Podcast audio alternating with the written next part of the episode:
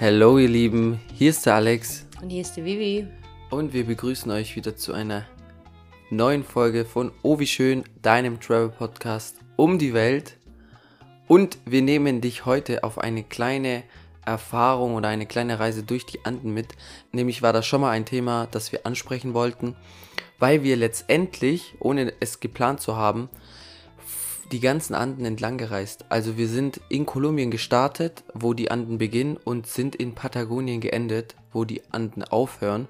Und wir haben uns einfach gedacht, dass wir ein paar ja, Informationen mit euch teilen über unsere Erfahrungen in den Anden und ja, Was die andere so besonders macht auch, oder? ja, genau. Also deswegen, lasst uns doch einfach mal anfangen. Vielleicht kurz als Hintergrundinformation, wir sind mittlerweile wieder in Mendoza, oder was heißt wieder? Wir sind wieder im Warmen und haben Patagonien nach zwei Monaten verlassen. Sind auch sehr happy, dass wir jetzt hier in Mendoza sind, haben uns hier mit Freunden getroffen, die wir in Peru kennengelernt haben. Ja, und einfach nach der ganzen Kälte auf dem Fahrrad tut's einfach gut, wieder so einen Sommer hier zu haben. Also es fühlt sich sehr gut an. Und vor allem wieder ein schönes Zuhause zu haben. Ja, wir haben ein schönes Zuhause nur für uns, äh, anstatt immer nur die vier Quadratmeter, die wir uns jetzt im Zelt geteilt haben für zwei Monate, war dann schon irgendwann echt anstrengend. Ist auch eine krasse Herausforderung für eine Beziehung, aber ich glaube, das kann sich jeder auch gut vorstellen.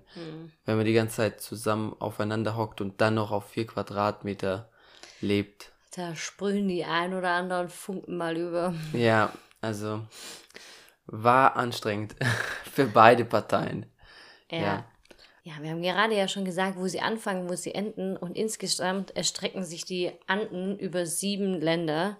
Also eigentlich fast über den ganzen westlichen Teil von Südamerika. Geht es, ein, ein kleiner Teil ist in Venezuela, dann gibt es in Kolumbien einen Teil, in Ecuador gibt Ecuador gibt's einen Teil, in Peru gibt es einen Teil und dann eben noch Teile in Bolivien, Argentinien und in Chile. Und damit das Ganze so ein bisschen Logik macht, haben, wurde halt, wurden die Anden aufgeteilt in Nordanden, Zentralanden und Südanden und zählen auch mit ihrer Länge zu den größten oder zu der größten Gebirg Gebirgskette, die es quasi auf der Welt gibt. Das denkt jeder vielleicht so, ha ja, was mit Himalaya, aber tatsächlich ist Himalaya nicht so lang, sondern eher halt hoch und dementsprechend es sind halt die Anden eben mit ihren 7000 Kilometern quasi die, die längste Gebirgskette, die es halt auf der Welt gibt. Und die haben zum Beispiel auch keine 8000er, die haben halt die höchsten Gebirge sind bei denen 6000er. Und ähm, Man kann die Anden auch die Wirbelsäule der Welt nennen. Also das ist wirklich Ja, atemberaubend. so, ja, genau. ah, Also es ist wirklich atemberaubend. Wenn man die Landkarte ja auch mal anschaut, die Weltkugel, dann sieht man einfach, wie es von Süden nach oben, nach Norden geht, äh, in Südamerika. ja. Und wirklich, so wie du gesagt hast, auf der westlichen Seite. Und ja, wir haben ungewiss eigentlich sehr viel Zeit in den Anden verbracht oder immer in der Nähe der Anden. Oder immer auf den Anden tatsächlich. Ja, in Kolumbien warst du Genau, in Kolumbien ist zum Beispiel Medellin auch oder Bogota. Also diese zwei äh, Städte sind zum Beispiel auch auf den Anden oder auch Städte wie Jardín und Salento, wo viel besucht werden, sind auch eben auf den Anden allen mit drauf. Da warst du ja auch wandern, ne? Genau, und das ist aber der Unterschied, weil die, zum Beispiel die Nordanden, also die Teile von Kolumbien und Venezuela, sind es zwar auch eher kältere Gebiete, als wenn man jetzt an die Küsten geht, aber generell ist die, also sieht es, sie- sieht es natürlich ganz anders aus, weil die nicht so hoch sind und du hast halt eine ganz andere Natur da nochmal, als wenn du jetzt in Peru wärst.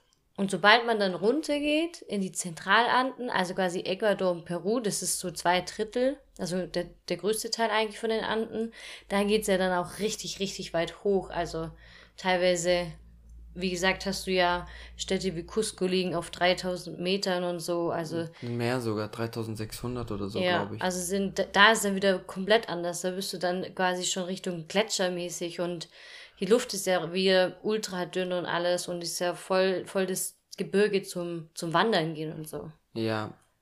Und man muss auch sagen, zum Beispiel liegt in den Anden auch der höchste Vulkan, gemessen vom Erdinneren, äh, nämlich in Ecuador. Den kann man auch besteigen. War mal in meinem Kopf, den zu machen, aber wir haben Ecuador leider geskippt und sind dann quasi durch den Amazonas nach Peru.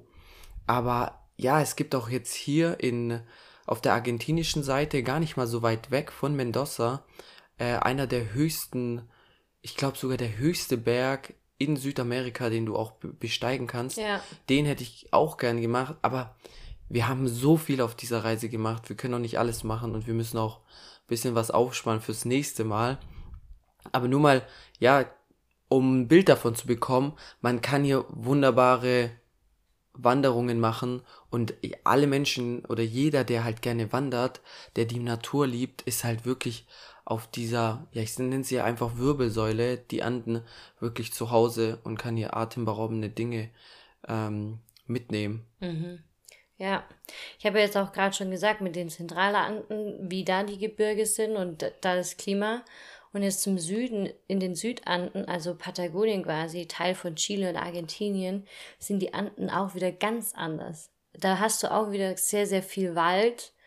Du hast aber auch ganz, ganz viel Wüste. Du hast irgendwie, du hast ganz viele Vulkane, du hast aber auch so ganz viele karge oder halt so richtige Pampa und richtige Wüste, wo du dir manchmal denkst, also hier ist irgendwie nichts, ne? Da, da fällt kein, kein Baum mehr um, weil da einfach einfach nichts mehr da ist so. Und das finde ich so krass, einfach wie sich das so verändert von Süden nach Zentral nach Norden. Also wie unterschiedlich da einfach diese, diese Landschaften auch sind, ne? Ja, das haben wir vor allem auf dem Salcantay-Track in Peru mitbekommen. Ah, ja. Nämlich sind wir hier gestartet in einer Atmosphäre, wo es viele Gletscher gab. Mhm. Es war sehr trocken und sehr dünn. Und nach zwei bis drei Tagen, also die Wanderung ging, glaube ich, fünf Tage. Mhm. Und am Anfang waren wir halt bei den Gletschern, bei den trockenen Gebirgen, dünne Luft. Und Kälte nach dem dritten auch. Tag sind wir in einem tropischen Klima angekommen mhm. und plötzlich sind die Moskitos gekommen. Äh, es ganz, war es war heiß, es war schwül. Also wirklich krass, dass du innerhalb von ein paar Tagen in so einem Gebirge in ein ganz anderes Klima kommen kannst. Mhm. Mhm. Und es war schon was sehr Besonderes. Und ja, das hat uns einfach gezeigt, wie vielfältig so ein Gebirge sein kann. Und äh, aus diesem Grund natürlich auch extrem viele Tiere. Und zum Punkt Tiere haben wir natürlich auch alles Mögliche gesehen. Also sei es in Kolumbien, sei es in Peru, wo wirklich der Regenwald ähm, auch an den Anden grenzt. Mhm. Und sei es dann auch wieder in Patagonien, also oder gerade im Süden von Peru, wo du den Kondor zu Hause siehst, diesen riesen Vogel. Oder auch in Peru haben wir zum Beispiel oben dann äh, teilweise auch Kühe gesehen, aber Kühe, die jetzt kein dünnes Fell hatten, sondern die langhaarige Kühe waren. Also die hatten lange Haare. Ja. Aber es waren trotzdem noch Kühe, ne? Und aber auch Pferde, die lange Haare hatten. Und natürlich so Esel und so, das haben wir gesehen. Gerade in Peru auch ganz viel Alpakas und Lamas, die halt in den Gebirgen waren. Aber sobald du dann auch wieder runtergegangen bist nach Patagonien, war es auch wieder anders. Da kommt dann der Puma, da kommt dann das Guanaca, ist, ne, ist auch, gehört auch zu der Familie von den Alpakas und den Lamas, gehört als Oberbegriff, sagt man Kamele dazu. Auch und, interessant, habe ich nicht gewusst. Wir haben das nämlich nachrecherchiert. Mhm, genau, und die leben dort auch, auch meistens in einer großen Vielzahl. Was leben noch für Tiere? Der ja, Kondor der, hast du jetzt auch ja, ja gerade schon erwähnt. Der graue Fuchs. Genau, der Kondor, ne? muss, da möchte ich noch ganz kurz was dazu sagen. Und zwar hat der kann der eine Spannweite von 3,2 Meter haben. Und der gehört zu den Familien der Geier. Und es ist halt ein Mordsgeschoss, dieses Tier. Es ist richtig, richtig schön. Und er ist halt bekannt dafür, dass er eben diesen weißen Schal hat. Also quasi wie so ein, so ein, ja, halt einfach weißes Fell um den Nacken rum. Und ähm, diesen ist voll schade, weil es genauso wie beim Puma, es sind beides Arten, die sehr gefährdet sind, weil die gerade in Patagonien gejagt wurden, beziehungsweise wurden die Kondors nicht direkt gejagt, sondern die Pumas wurden gejagt. Da wurden teilweise halt so Giftfallen aufgestellt. Ja. Und die Geier haben es dann, oder was heißt die Geier, die Kondors haben es dann teilweise auch gegessen, das Fleisch, und sind dann quasi auch daran verreckt. So. Echt? Ja, die Pumas wurden ganz lange gejagt. Ach, crazy. Also mittlerweile ist es verboten auf der chilenischen Seite, auf der argentinischen Seite ist es noch nicht. Mhm. Und ähm, ich weiß nur, dass sie eben gejagt werden, weil die Leute quasi halt pisst sind, weil ihre Schafe quasi von den Pumas gegessen werden. Mm, ja. Ja. Ja, die, die Pumas, beziehungsweise, nein, der graue Fuchs, also die Pinguine sind ja auch noch da. Wir haben ja jetzt vor ein paar Tagen noch die Pinguine, die Königspinguine in Patagonien gesehen. Und auch kurz hierzu eine, eine interessante Story. Nämlich hatten sie letztes Jahr das Problem, dass der graue Fuchs unten in Patagonien immer die Pinguine, die Babys angegriffen hat und gefressen hat. Und letztes Jahr 90% gefressen wurde.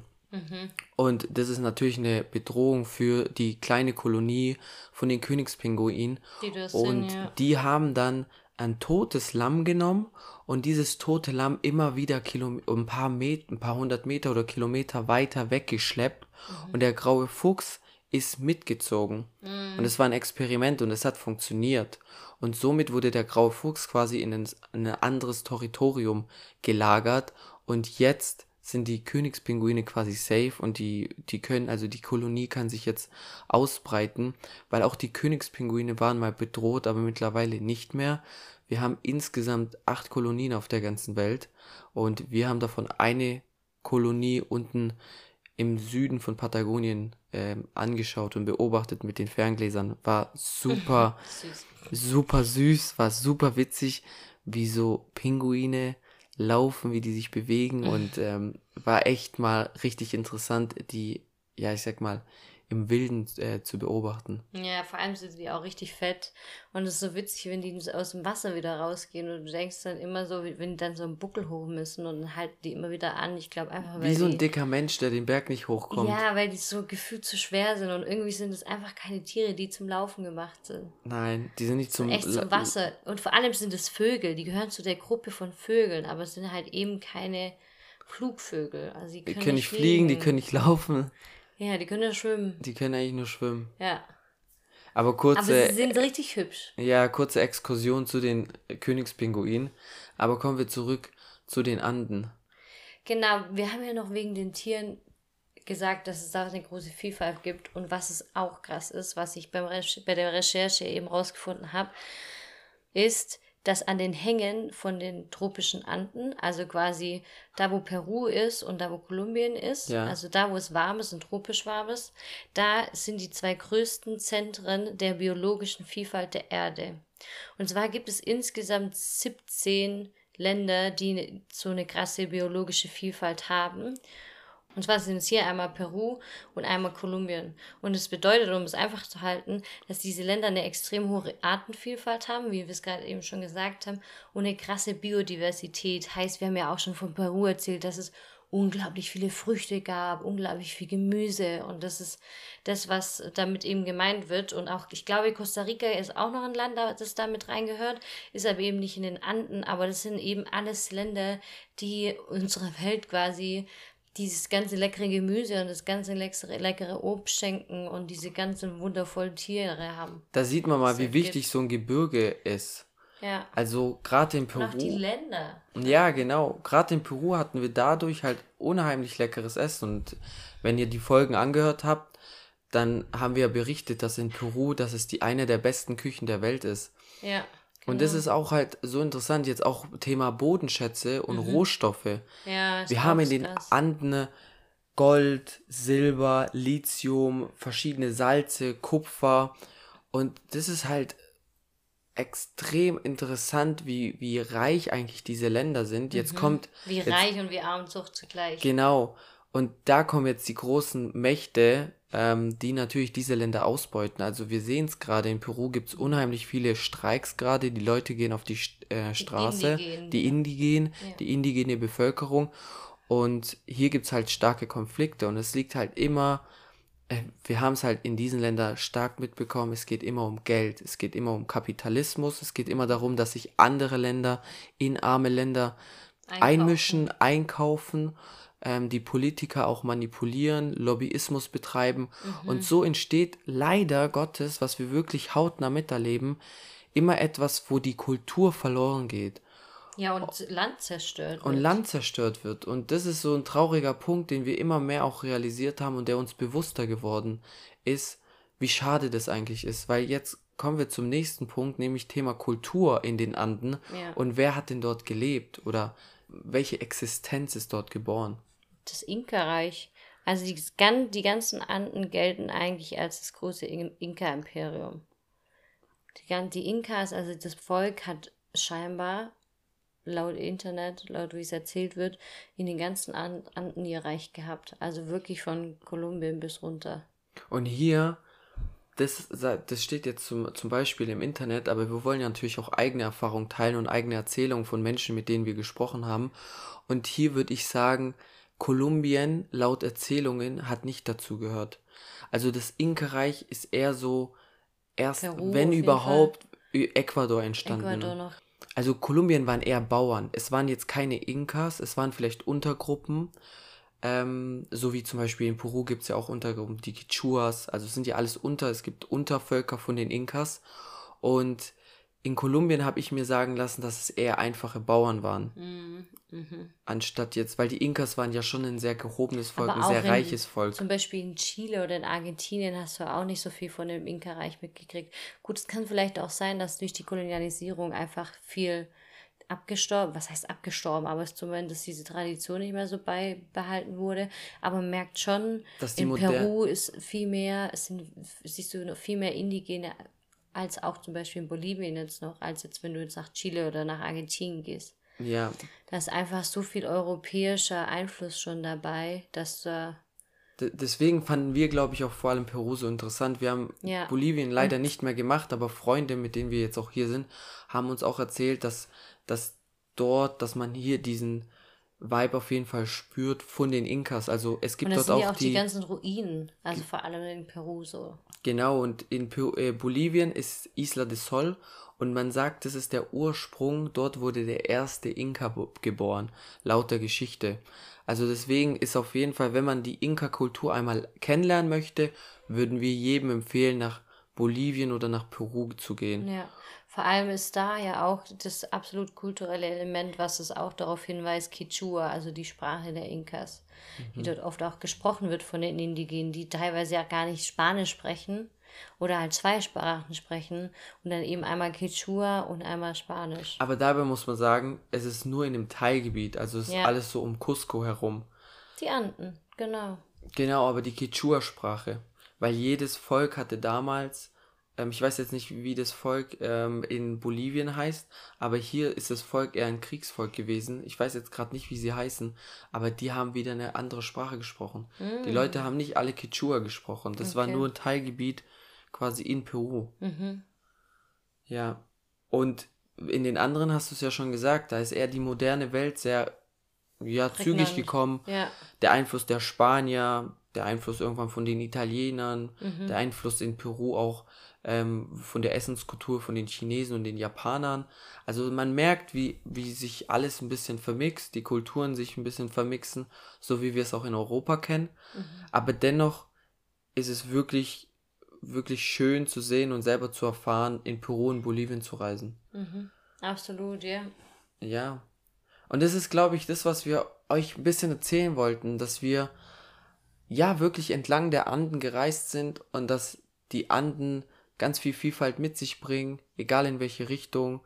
Ja, wir vor allem, das ist einfach eine Gebirgskette, die über sieben Länder rüber reicht. Ich glaube, sieben. Geht. Wie viele Kilometer hast du gesagt? 7000 Kilometer. Ja. Circa. Mhm. Also stand auch irgendwas mit 9000 Kilometer, das sich komplett erstreckt, aber einfach nur, dass man mal sieht, also wie groß so eine Gebirgskette sein kann, dass das alles zusammenhängt miteinander. Weil so sieht man immer nur die einzelnen Berge, aber dass es eine Linie ist, das sieht man erst, wenn man auf die Karte so schaut. Was interessant wäre jetzt Thema Vulkane, weil da hier sind ja auch viele Vulkane. Ja. Ob hier viele ähm, tektonische Platten aufeinandertreffen. Ja, klar, auch wieder. Ja. Viele. Erdplatten, sobald eine Erdplatte aufeinander trifft.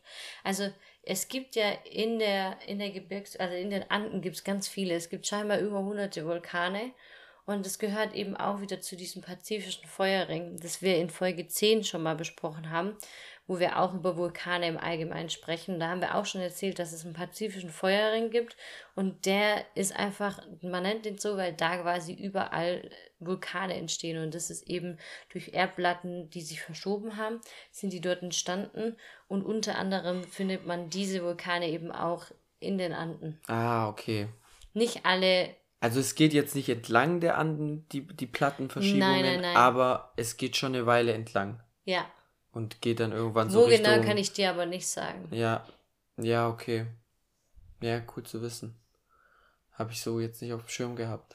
Ja, und das war es auch schon von unserer Anden-Histories-Stunde. Ja, jetzt habt ihr mal einen kleinen Einblick äh, bekommen, wo wir denn die ganze Zeit unterwegs waren, die letzten elf, nee, die letzten neun Monate in Südamerika. Mhm. Wir haben selber schon mal gesagt, das können wir kurz anschneiden. Wir könnten uns vorstellen, hier auf jeden Fall nochmal eine lange Zeit zu reisen, aber dann auf der anderen Seite. Also Vivian ne, schüttelt gerade ein bisschen mit dem Kopf. Ich sag, ich würde Südamerika sofort nochmal bereisen. Ich würde es auch nochmal bereisen, aber ich weiß nicht, ob ich so lange nochmal bereisen werde. Aber dazu gibt es auch mal bald wieder eine Folge, weil es geht ums Thema Heimweh. Ja, das, diese Folge fühlen wir gerade im Moment sehr stark. Also schaltet beim nächsten Mal wieder ein, wenn es ums Thema Heimweh geht. Wir planen mit den beiden hier, mit denen wir uns getroffen haben, auch eine Folge. Die Mit kommt Jenna auch. und Yasemin. Genau. Da geht es nämlich um die Maya-Kultur. Hört rein, wenn es euch interessiert. Es wird auf jeden Fall sehr spannend. Wir freuen uns sehr auf die nächsten Folgen. Lasst ansonsten eine Bewertung da.